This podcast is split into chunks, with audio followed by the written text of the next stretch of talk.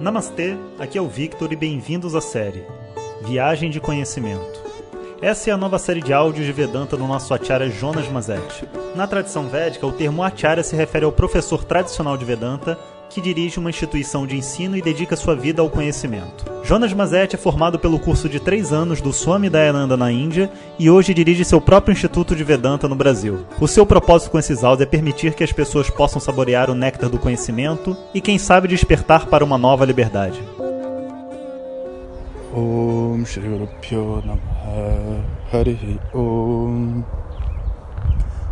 Bom dia pessoal então, no áudio passado, a gente falou um pouquinho sobre, filosoficamente, o que está por detrás da tristeza, que é essa expectativa que eu queria sobre mim mesmo, e o desapontamento dessa expectativa, né, a decepção por detrás de não ser aquilo que eu gostaria de ser dentro do mundo, através das pessoas, é o que faz a tristeza despertar, invoca a tristeza dentro de mim. De fato, todos nós carregamos uma tristeza muito profunda, uma raiva visceral, um ódio, tudo isso existe dentro do ser humano. E é por isso que a gente pode sentir. O que vai despertar esse sentimento são desculpas verdadeiras diferentes para cada um. Portanto, a gente não pode ser ingênuo né, de achar que o mundo externo realmente é capaz de provocar essa tristeza dentro da gente. Eu peço desculpa às pessoas que realmente acreditam nisso e não peço para que vocês acreditem em mim também, não. Eu torço para que todos vocês sejam muito felizes e possam viver o mundo da maneira como vocês querem. Entretanto, se fizer sentido para você o que eu estou dizendo, escuta com atenção, porque de fato o que eu descobri na minha própria vida, que meus mestres me ensinaram, é que nada do que acontece do lado de dentro tem uma conexão direta com o que acontece do lado de fora. Tudo depende de um filtro.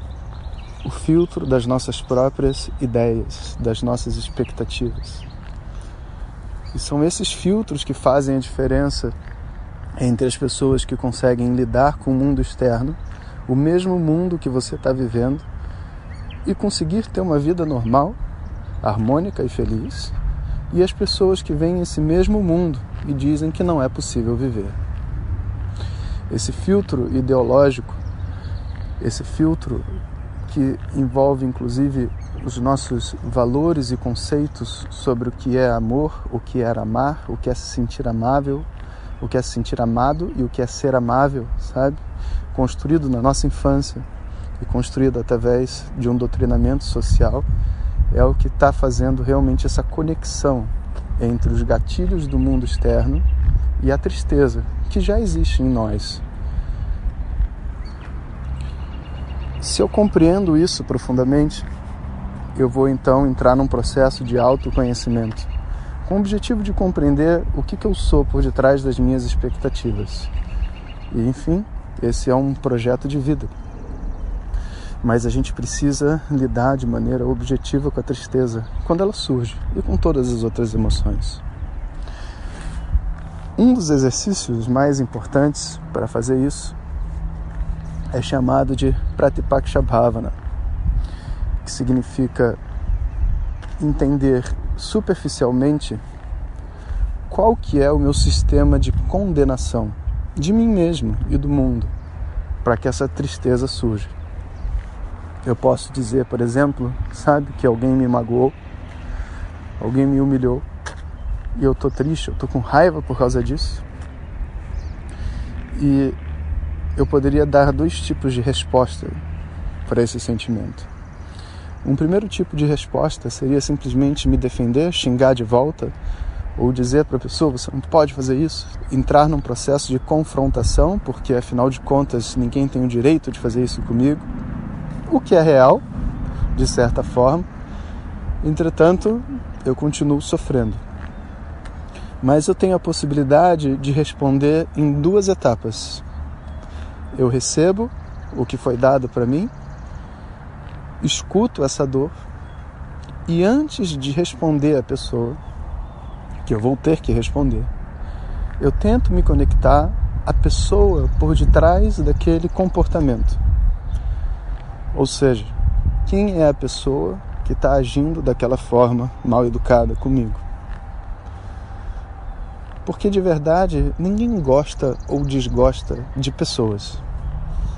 Quando a gente diz eu não gosto de fulano, por quê? Porque ele me tratou mal. Então eu não gosto é de ser tratado mal, sabe? As pessoas em si, elas são livres dos seus próprios comportamentos. Quando uma pessoa me trata mal, e eu compreendo que eu não gosto de ser maltratado, eu devo condenar o comportamento e não a pessoa. Ué, mas então eu aceito que a pessoa me trata mal? Não, de jeito nenhum. Você não vai aceitar alguém te tratando mal. Mas você precisa compreender que existe uma pessoa por detrás desse comportamento e que essa pessoa, assim como você, quando trata mal alguém, está em dor. Necessariamente essa pessoa está dentro de uma prisão dos seus próprias ideias. E talvez, sabe, ela até goste de você.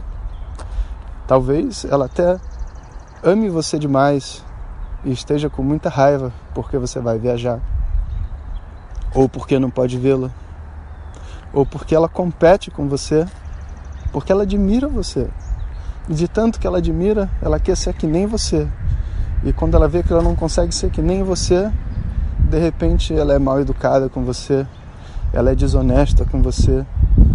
Mas quando nós somos desonestos com os outros, entende? Ninguém está livre desses comportamentos. Quando nós somos desonestos, quando nós somos cruéis, quando nós somos grosseiros, será que a gente faz isso por opção? Será que a gente consegue realmente, se a gente quiser, não fazer essas ações todas e não agir dessa forma? Ser sincero, não. Quando essas emoções tomam conta da gente, são elas que agem por nós, não somos nós que agimos. E portanto, quando uma pessoa está em dor ou está sofrendo, os comportamentos que ela executa também dominam ela. E ela é uma vítima tanto quanto você. Um dos paradigmas mais difíceis de serem escutados, porque inibem a condenação, mas é a pura verdade, é que de certa forma né? Toda vez que você vê alguém machucando alguém, essa pessoa já foi machucada. Não necessariamente toda pessoa machucada ou abusada vai virar um abusador, mas com certeza toda pessoa que é um abusador já foi abusado. Todo mundo que machuca já foi machucado. Porque as pessoas na sua natureza fundamental e livre, como eu, você e qualquer um, quando está feliz e em paz, a única coisa que faz é compartilhar sua própria felicidade. E assim, eu posso condenar o comportamento, tomar as medidas necessárias para que isso não aconteça mais comigo, mas eu encontro um espaço de compaixão para se conectar com aquela pessoa por detrás do comportamento que assim como eu agora também está sofrendo. Não deveria passar o sofrimento para mim, é verdade, mas é mais forte do que ela e eu posso compreendê-la. Eu não preciso gostar dela, eu não preciso morrer de amores por ela, mas de compreender que ela é uma vítima tanto quanto eu, eu me conecto com ela num outro nível. E nesse nível mais profundo de compreensão, existe a possibilidade do perdão e do auto perdão também, posteriormente. Então, eu posso lidar com a tristeza ao ver o mundo do jeito que é e as pessoas se tratando do jeito que estão, ao compreender que essas pessoas todas estão em dor. Então, sabe, por mais que do ponto de vista superficial possa haver dor, nunca faltou e nunca faltará amor. E dentro dessa visão, a expectativa que eu crio sobre mim mesmo sobre as outras pessoas perdem o sentido. Eu não preciso estabelecer um projeto para fazer as pessoas gostarem de mim através de comportamentos que às vezes nem elas conseguem controlar. Eu consigo me conectar às pessoas, aos animais, a mim mesmo, à minha família, aos amigos do trabalho, aos amigos de infância e a todos, através de uma outra compreensão e uma outra profundidade. E talvez essa seja a ferramenta mais útil para uma pessoa conseguir lidar com a sua própria tristeza. Daí para frente, o resto são ações, trabalhos físicos, manipulação da energia do corpo, tomar remédios que sejam necessários para o caso de cada um, né? E se movimentar, porque todas essas emoções, raiva, tristeza, elas existem também na forma de componentes químicos dentro do nosso corpo. E a gente precisa filtrar tudo isso e converter numa energia positiva de vida. Um bom dia para todos vocês. Om Shanti Shanti Shanti Harihi Om Shri Guru Pyo Namaha Compartilhe com seus melhores amigos. E se você quiser receber nossas mensagens diretamente no seu WhatsApp, clique agora no link que vem junto com o áudio. Para outras informações, www.vedanta.com.br. Até o próximo áudio. Om Tat Sat.